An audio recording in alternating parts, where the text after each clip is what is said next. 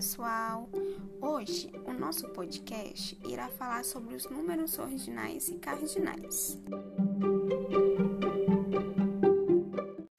Os números estão presentes em quase tudo em nosso cotidiano. Se você vai ao banco, se vai à padaria ou ao cinema, sempre vai ter algo que você vai precisar contar. Os números fazem parte da nossa identidade e do nosso desenvolvimento. Como você saberia, por exemplo, sua idade se não fosse através dos números? Como saberíamos em que anos estamos se não fossem os números? Os números são muito importantes para a nossa vida. Sua principal função é a de quantificar as coisas. Para isso, utilizamos os números cardinais.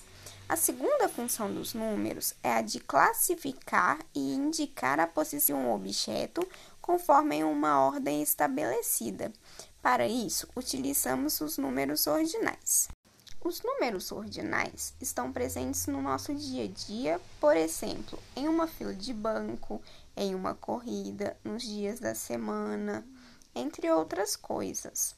Esses números são utilizados para representar a ordem de algo ou a sua posição, como por exemplo em uma fila de banco ou de supermercado.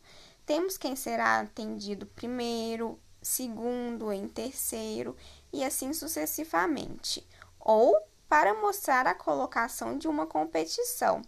Temos o primeiro colocado, o segundo colocado e o terceiro colocado.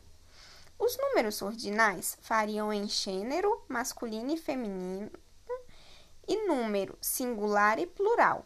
O primeiro candidato, a primeira candidata, os primeiros candidatos, as primeiras candidatas. Já os números cardinais são utilizados para quantificar, ou seja, para representar quantidades ou contagens, como por exemplo, uma banana, duas maçãs, 15 peras e assim por diante.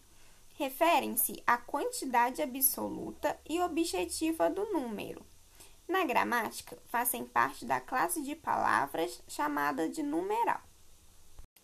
Quanto mais a sociedade se desenvolve, mais frequente se torna o uso dos números nos campos de atuação do homem. Isso deixa claro que a nossa vida está completamente ligada à matemática e à necessidade de quantificação do mundo ao nosso redor. Assim, encerramos o nosso podcast de hoje. Até a próxima, pessoal!